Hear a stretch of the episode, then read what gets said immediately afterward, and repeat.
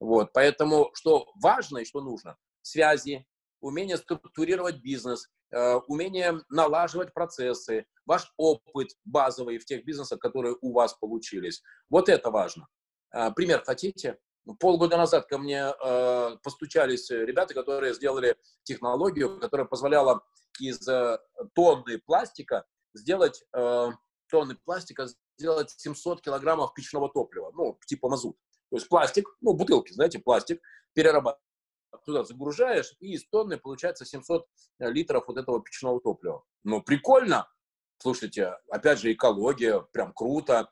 И я им говорю, хорошо, что ищете? Они говорят, 4 миллиона евро. Все, завод поставим, будем, соответственно, генерить на всю там Ленинградскую область этот, э, это печное топливо. И экологию будем улучшать. Здорово, говорю я. А давайте мы сделаем сначала с вами маленькую экспериментальную установку, э, которая будет генерить там невеликие сотни тонн Э, печного топлива, а вот пускай там 500 литров в день. Попробуем, во-первых, как это будет продаваться, какого это будет качества, эм, не будут ли э, форсунки печей в домохозяйствах, э, на дачах засоряться, понимаете, да? То есть, ну, отработаем, что это будет как продукт, ценовую политику, и после этого, пожалуйста, да, все, можно, соответственно, думать про 4 миллиона евро, идти по великим экспертам, по великим Эм, инвесторам, потому что деньги в России есть, но уже можно будет тогда идти не с идеей, а с доказанной эффективностью.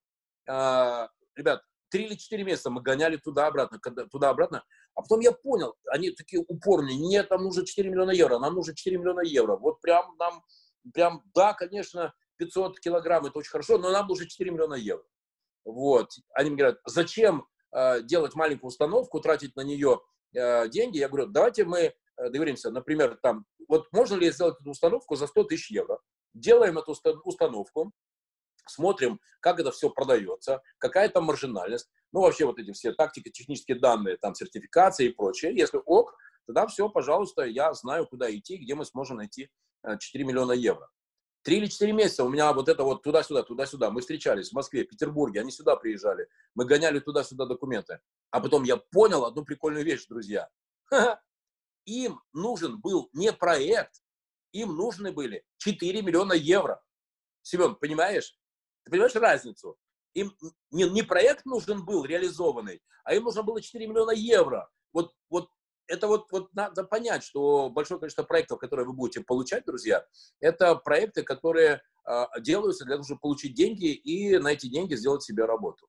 Поэтому для меня очень важно, чтобы проект уже показывал реальную э, доходность, и положительную доходность. Следующее. Значит, э, Луиза Александрова, мой партнер по Союзу бизнес-ангелов э, Петербурга, друзья, она сделала работающую воронку, там где-то порядка 700 проектов в год смотрится, и можете найти в Яндексе СОБА, Луиза Александрова. Это онлайн-сервис, можете там зарегистрироваться, э, Луизе можете написать, если кому-то будет интересно, могу вам дать номер телефона Луизы.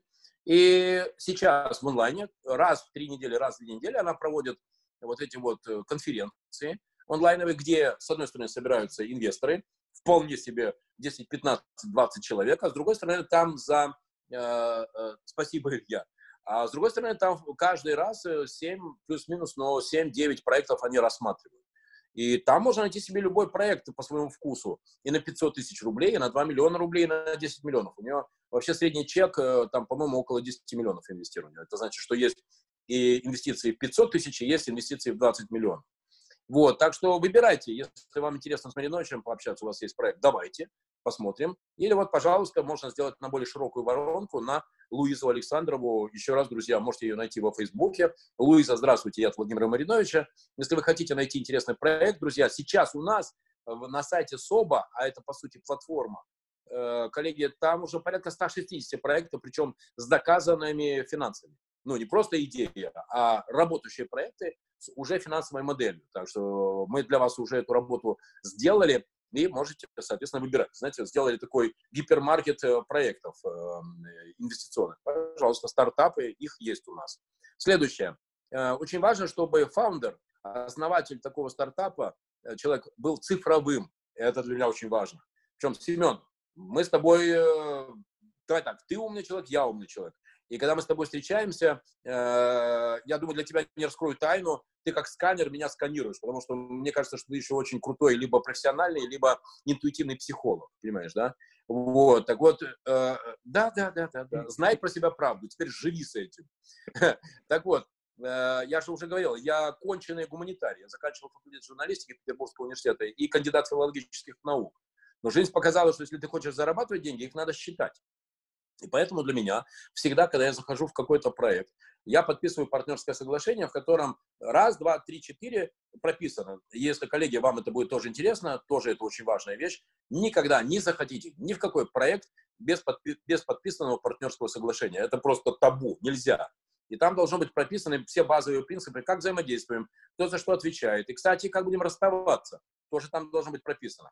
И вот у меня там было прописано э, в таком партнерском соглашении, что я каждый понедельник должен получать э, цифры. Олег, найдите книгу Дэвид Гейдж «Партнерское соглашение». Олег, Дэвид Гейдж «Партнерское соглашение». А, и если нужно будет, а, читал, молодец. Тогда есть два варианта. Если хотите подключиться к демократическому опыту Мариновича, то, пожалуйста, расскажу, научу. Напишите в э, Инстаграме v.marinovich или могу вас познакомить с Андреем Игнатьевым.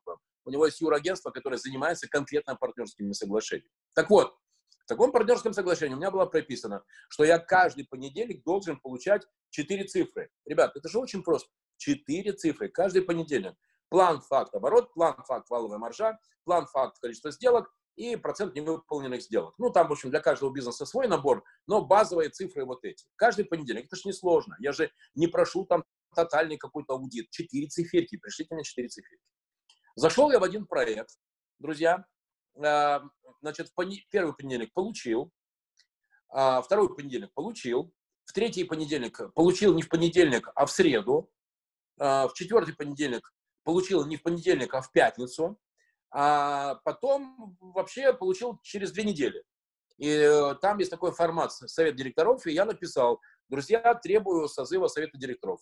А, потому что есть вопросы, которые я хочу задать лично. И первый вопрос, который я задаю, почему я не могу получить э, цифры?